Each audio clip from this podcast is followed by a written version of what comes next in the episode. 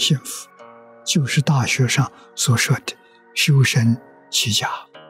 修身的喜悦，我们可以从《论语》第一章看到。翻开《论语》第一句话，孔子说的：“学而时习之，不亦说乎？”这就是把学习的目的、修身的受用全部给我们说出来了。我们为什么要学习？为什么要跟古圣先贤学习？为什么要修身？修正我们的思想，修正我们的言语，我们的行为，就是孔老夫子在《论语》上这一句话：“不亦乐乎？”快乐，那不是很快乐的吗？换一句话说，就是为了人生的幸福，家庭和睦，社会和谐。悦是喜悦、快乐。这个快乐从哪里来的？是从学问来的。学了之后，要把它落实在生活，落实在工作，落实在处事待人接物上，这就叫习。习是落实，落实圣贤教诲，真是快乐。自己快乐，别人也快乐，不亦乐乎？这就是早年我二十六岁。跟方东梅先生学哲学，方老师告诉我，人生最高的享受，用佛家来说，就是法喜充满；用孔子的话来说，不亦乐乎。落实圣贤的教诲，现前的受用，就是快乐无比。这个快乐与社会地位没有关系，与财富。没关系，孔老夫子是平民，没有做过高官，他也没有财富，他比谁都快乐。我们自古至今所看到的，中国最快乐的人是孔老夫子。我回到佛教来看，佛教里面最快乐的释迦牟尼佛。我们学佛学儒，为什么快乐一生呢？这就是幸福啊！身修而后齐家，把自己本分做好之后，这是修身。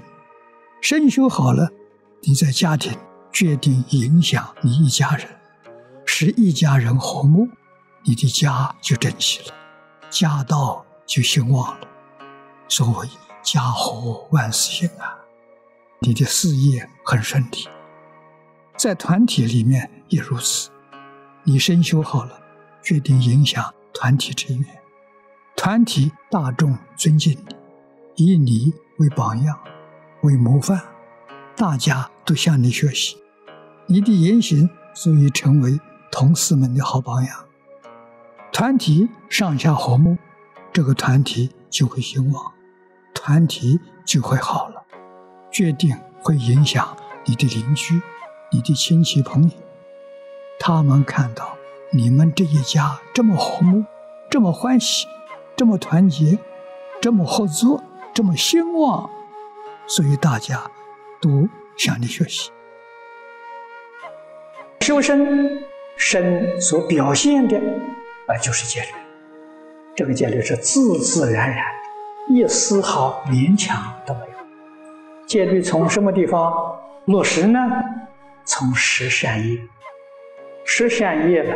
是修身的标准：身不杀，不盗不淫，口不妄语，不念食，不欺语，不恶口，不贪不嗔不痴。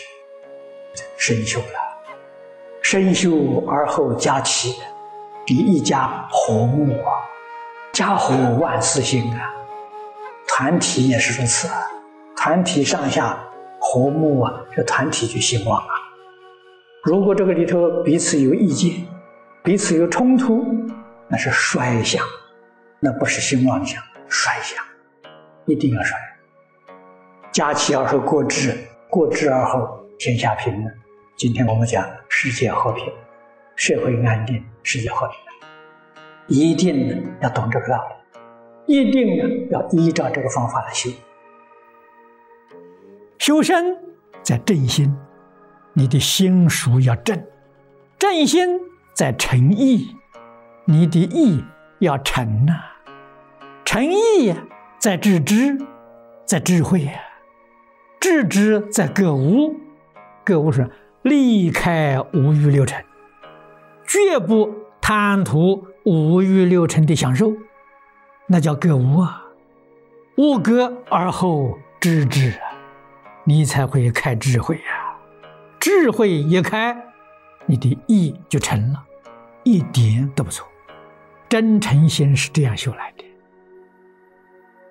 烦恼里头最严重的，佛在经上讲的贪嗔痴慢，是最严重的。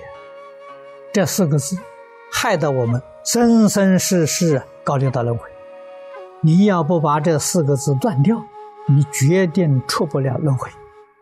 念佛法门也是把这四个字断掉，它不是断根，它叫福断。我有能力控制住它，它不起现行，就是它在我们日常生活当中决定不起作用，不是根断掉了。烦恼能控制得住，然后求智慧就有好处，才学法门呢。所以这个次第是先断烦恼，再学法门。儒家教学也是这样，先格物，后致知。致知就是佛家讲的学法门。智慧开了，这才修身。